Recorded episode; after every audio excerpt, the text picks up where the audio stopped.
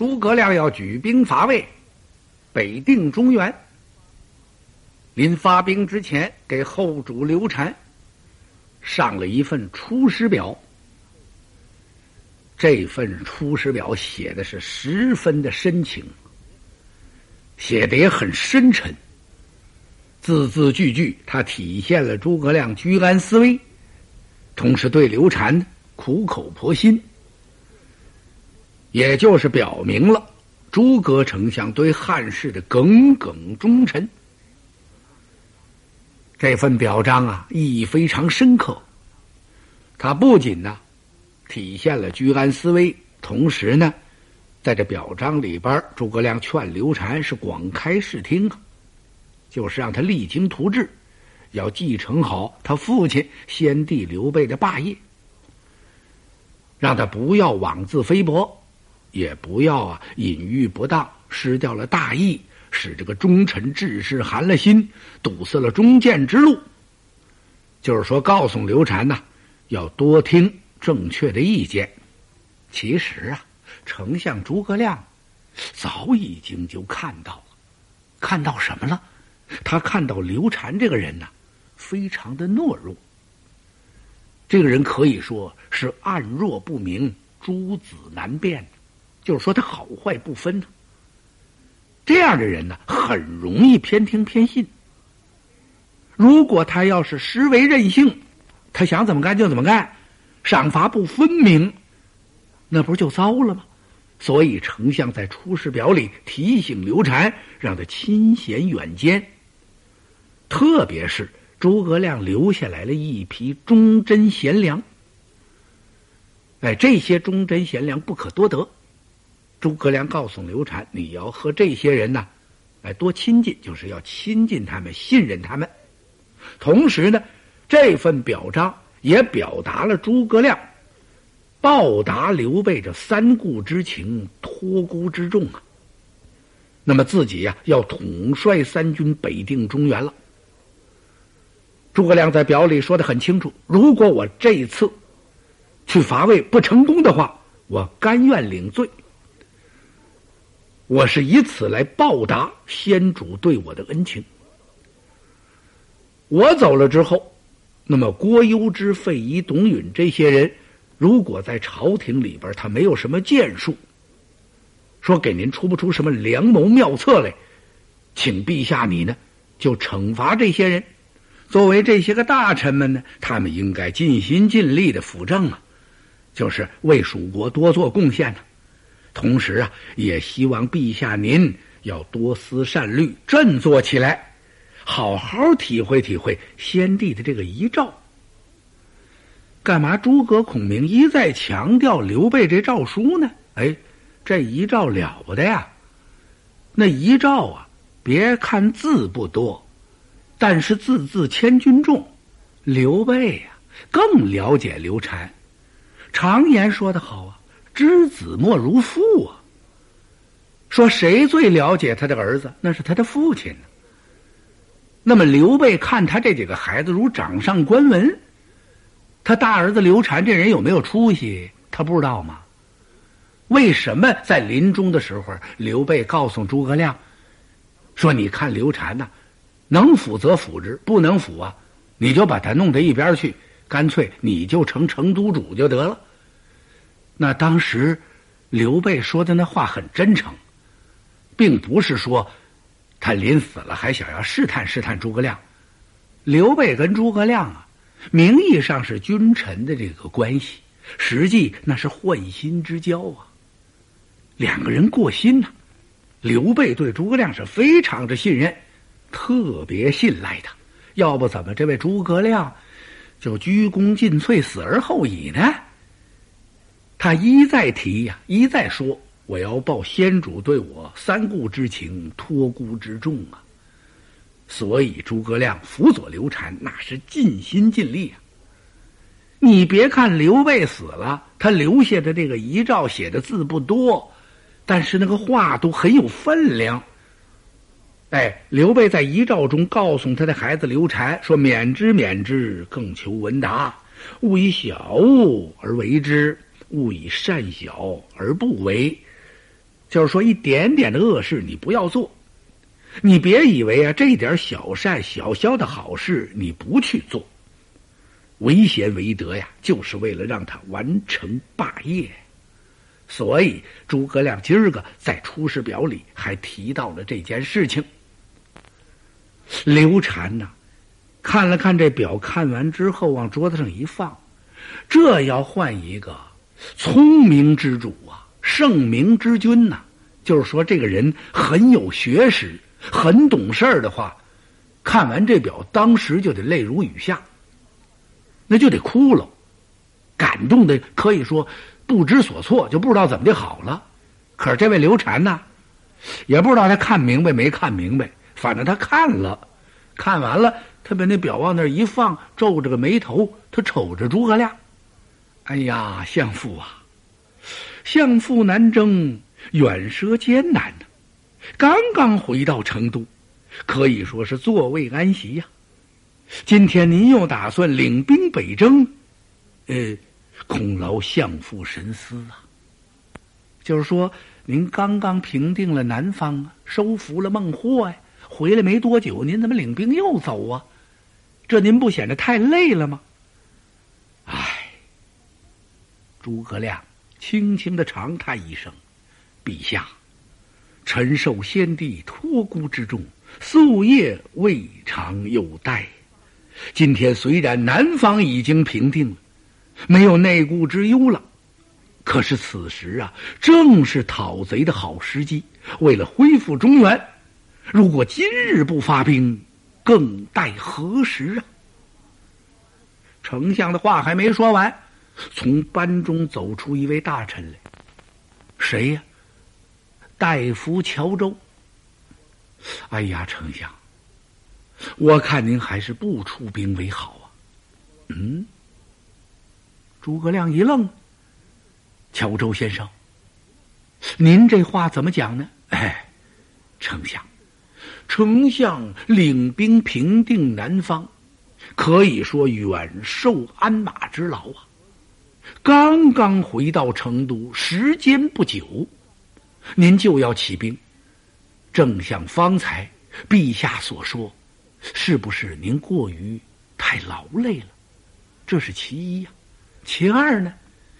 呃，虽然说您平定南方去的时间不太久，可是耗费钱粮啊，损兵折将。说这话的时候啊，呃，乔州打了个愣神儿，怎么？怕这话说出去之后，丞相不爱听，我损什么兵折什么将了？其实乔州所说的这个事儿啊，他的目的不是在这儿，就是说意思呢，劝诸葛亮您呐，嗯再歇个一年二年的吧，咱们也再缓一缓。现在咱西蜀的这个力量啊，还没有十分足呢，哎，力量不够，人马粮草、刀枪、后备各方面呢，还都有很多的困难。最好呢，现在不打。诸葛亮没怪罪，啊，乔州大夫，你说的不错呀。不过有一样，现在魏文帝曹丕刚刚死去，他的孩子曹睿继位了，孺子黄牙小儿，可以说他是刚刚继位，朝中呢也不十分稳定。他手下的文武啊，争权夺势也很厉害，尤其是曹睿贬了司马懿，把他削职为民，给打发回老家去了。这是个千载难逢的好机会啊！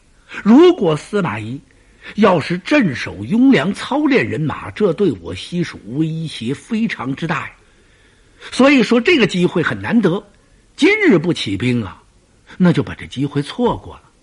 大夫方才所言也很对呀，是一片良苦用心，为蜀国着想。我知道，不过呢，请大夫不必忧虑，我可以先把人马，哎，伐到汉中，观其动静。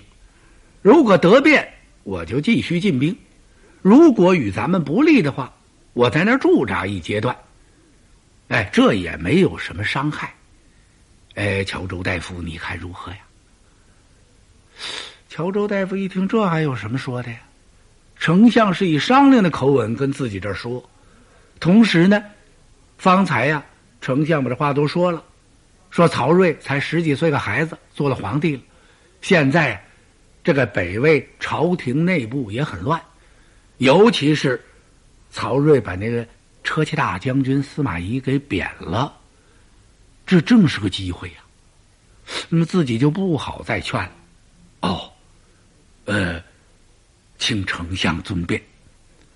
乔州只得退回来归班站立。这时候刘禅一看，呃，乔州大夫说这些话，丞相也没听。再说相父说的那也有理呀，可以先到汉中看看吧。啊，真的要是呃把中原得过来，那那我这霸业就成就了。相父这是为了我呀。不过。相父就得多多操劳了，呃，此次远征，朕十分惦念，望相父多加保重，呵，万岁万安。当时刘禅传旨啊，拜诸葛亮为平北大都督，丞相武乡侯领益州牧，知内外事。呵，诸葛亮那简直是党政财文军全权呐！现在就等着什么了？就等着摘选吉日起兵了。可就在这时，有人来报啊，报来了一个不幸的消息。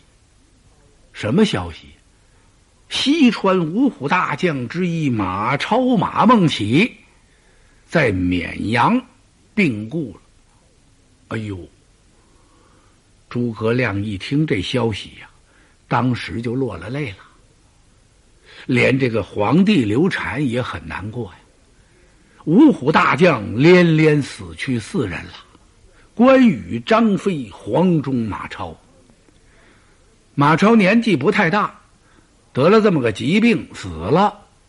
刘禅传旨，厚葬马超将军于绵阳。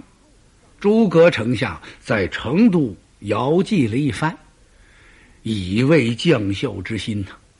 大家都非常感动。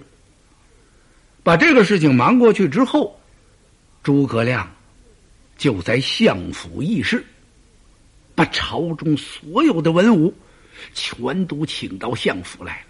呵，这些位文臣武将是云集于丞相府啊！今日之丞相府与往日大不相同，怎么呢？兵层层，甲层层啊！刀枪四百岁，剑戟如麻林呢。由打这个辕门起始，一直到后边的厅堂，是甲士林立，手中的刀枪是刀枪月眼。等文武全都到齐了，诸葛亮当时传令，传令安排呀，自己因为宅选吉日就要起兵了。所以得把家里头安排好。他派郭攸之和董允、费祎为侍中，总摄宫中之事。说宫廷里边的大事就交给这三个人了。向宠为大将军，是总督御林军马；陈震为侍中，蒋琬为参军，张毅为长史，掌管丞相府事；杜琼为谏议大夫。杜为、杨洪为尚书，孟光、来敏为祭酒，尹默、李传为博士，玉正、费师为秘书，是谯周为太史。这是留在家里的，留在家里的文武不下一二百员呐，有好多都是重臣呐。安排完了家里之后，丞相传令，这就要安排跟自己一块儿去北伐中原的人了。令前都部镇北将军、领丞相、司马、凉州刺史、都亭侯魏延，前军都督扶风太守张毅，衙门将皮将军王平，后军领兵使安汉将军、建宁太守李辉，副将定远将军、汉中太守吕毅，监管运粮左军领兵使平北将军陈仓侯马岱。副将飞卫将军廖化，右军领兵使奋威将军博阳亭侯马忠，芙蓉将军关内侯张毅，行中军师车骑大将军都亭侯刘演，中监军杨武将军邓芝，中参军安远将军马谡，前将军都亭侯袁深，左将军高阳侯吴懿，右将军玄都侯高翔，后将军安乐侯吴班领长史随军将军杨毅。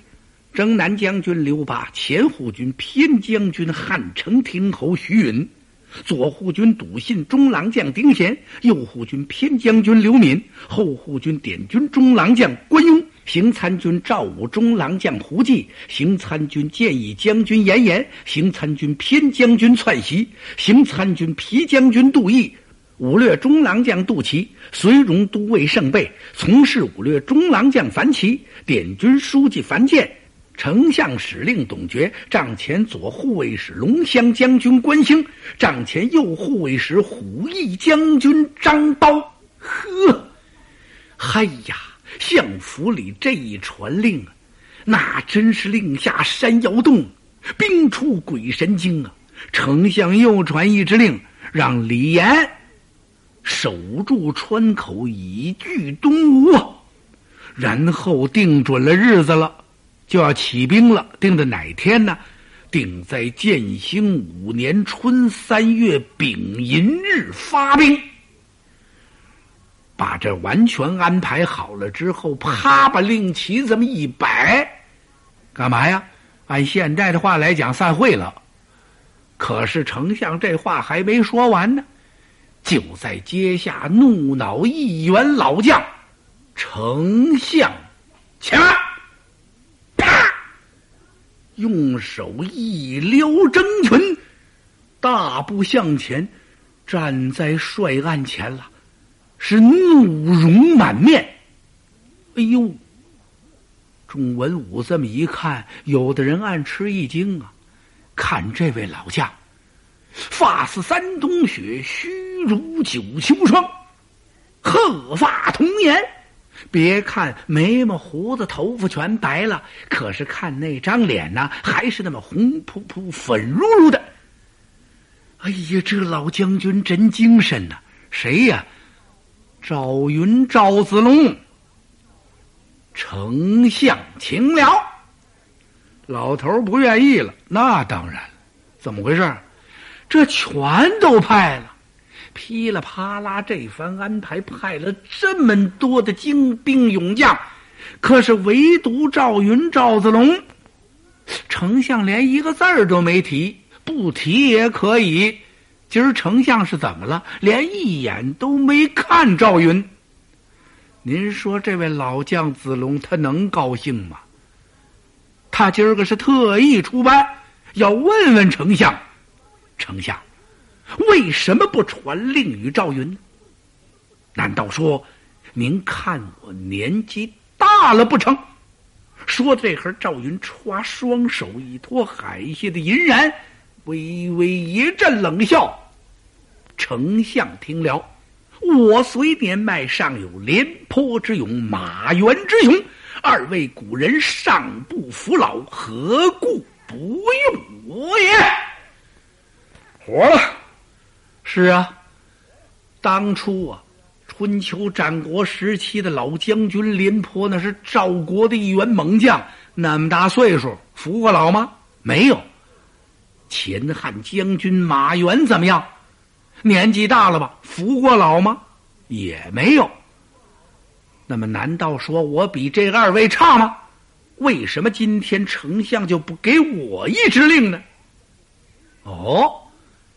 赵云将军今儿个是一根筷子吃藕，挑了眼了。两边的文武这么一瞧啊，大家也没敢乐呀。有不少人呐，都赞同赵云这几句话。四将军这理儿挑的对，应该这样。看咱们丞相说什么。诸葛丞相那是最了解赵云啦。丞相准知道。我这一派兵，单单不派子龙，他是非火不可。唉，诸葛丞相心想，这事儿也怨我呀。怎么呢？事先呢跟子龙说一声就好了。就是说吧，向赵云交这么个底儿。哎，今儿个你也到这个相府去，但是我可不一定派你。为什么不派？跟赵云说明白，说明白恐怕也不行。那么丞相诸葛亮为什么不派四将军赵云、赵子龙啊？丞相啊，心疼赵云呐。赵云跟随先帝刘备创基立业，拼杀在疆场，那可以说是打了一辈子仗。这次啊。诸葛丞相领兵南征，平定南中，去收孟获，就不想带赵云去，不让他去不行啊！这老头在家待不住啊！现在去北定中原，还能带着这位老将军呐？诸葛丞相舍不得了，怎么呢？西蜀五虎大将关张赵马黄有四位。已经相继去世了，只剩下这位老将军了。这是我们西蜀的财富，说什么也得把老将军留在家里。你看，有这么位老将往这儿一坐镇呐，那差大了劲了。要不怎么说是柱石之将，股肱之臣，不得了啊！别人假如说要想进犯西蜀，一听赵云在那儿呢，他得合计合计啊，随便就派个小卒坐在西蜀这儿，人家随时都可以进来。所以今儿个丞相不派他，是想把老将军留在成都。赵云不让啊，说什么我也得去。唉，子龙。我平定南中之后，现在孟起病故了，好似折我一臂。诸葛亮说的很深情啊，眼圈都红了。怎么，马超病死了？我没想到，就像断了我一条膀臂一样，无甚惜之啊，非常可惜。我看将军年事已高，不如暂时留在成都。如果跟我去北定中原，倘有嗔迟，岂不动摇将军一世英名？依我看呐，还是留下来吧，以免减却我蜀中之锐气。哎，赵云听着这会儿，把虎目一瞪：“丞相，说的哪里话来？”丞相，别人不知道，你应该知道。赵云呐，我自从跟随先帝创业以来，是临阵不退，遇敌则先。大丈夫得死于疆场者，幸也。吾何恨焉？呵，这位老将军气冲斗牛啊！他说的一点也不假呀。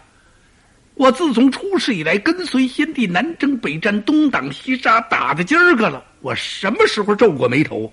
大丈夫死于疆场，为国捐躯，那是多么万幸的事儿啊！是个好事情啊！今日赵云不才，愿在丞相跟前请令，为前部先锋。这先锋官归我了。哎呀！丞相怎么劝也劝不了了，怎么留也留不住了。可是诸葛丞相怎么也不忍心就把这支大令交给赵云。子龙，你还是再想一想吧，还是留下来的好。哎呀，赵云听的这个，咳咳咳，直擦掌，是擦掌有声啊，丞相。今日如不把将令交与赵云，不派我做您的马前先锋，俺赵云就一头撞死于阶下，把大伙吓一哆嗦。怎么？哎呦，老将军真急了，这怎么办呢？这个怎么要不把这令给他，他要碰死？呃，丞相诸葛亮也吃了一惊，心说赵云这个人说话是板上钉钉啊。他说一句是一句，走路是一步一个脚坑，不带错一点的。他要说撞死，他真撞，那不麻烦了吗？大哥，呃，他这个，哎呀，丞相举着这支令往左右看了看，心说：这谁出来帮着我劝劝呢？就在这时啊，过来了一位，向丞相拱手施礼啊，丞相，我看您就把这支将令给老将军吧，我不才。愿随老将军前往，做丞相马前先封官。哦，诸葛亮一看是邓芝，哎呦嚯！丞相可放心了，怎么邓芝这个人呢？足智多谋啊！有他在子龙身边，他会很好的照看老将军。丞相以目示意，那意思？邓芝。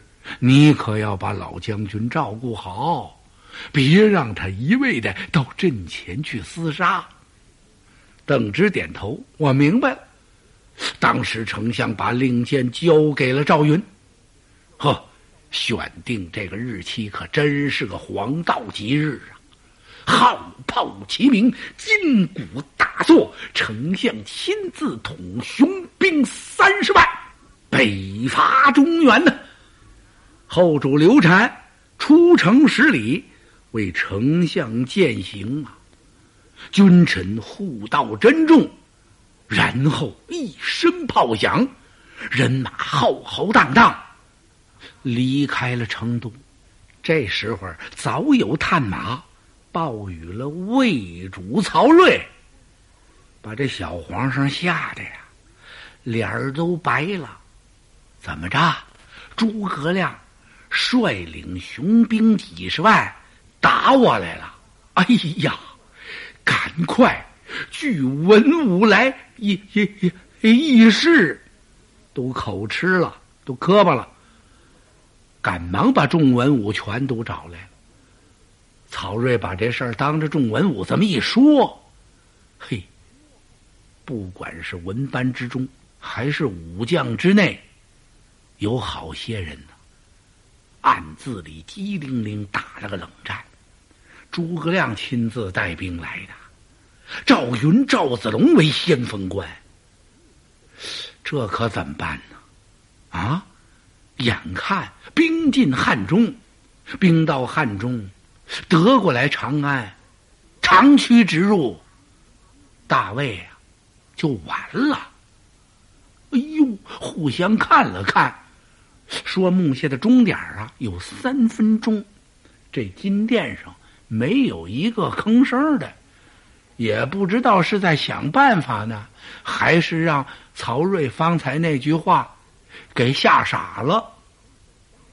就在这时，武将之中怒恼了一位，他抢步出班，出班见驾，陛下不必担忧。不就是诸葛亮领兵来伐中原来了吗？哼！别看他虎视眈眈、不可一世，我根本没把他放在心头。请陛下传旨，我要统帅一支人马，亲自到汉中去，阻敌诸葛孔明。同时，我还要把诸葛亮生擒活拿，来见陛下。呵。真有横人呐！众文武一瞧，说话的这位啊，年纪不大，生的可是蛮威武啊！前胸宽，背膀厚，肚子腰憨，这张脸面似冬瓜皮，青须须，绿不唧的花儿角着眉毛，那眉毛一个旋儿一个圈儿，是斜插入鬓，一双金睛谍报的眼睛，那俩眼珠子一瞪，还是真瘆人呐！鼻子口阔，大耳朝回，是海下无须。大家一瞧，哦，这位怨不得这么横。此位现在是当朝的驸马，大将军夏侯渊的少爷夏侯茂，他要拒敌西蜀，是替父报仇。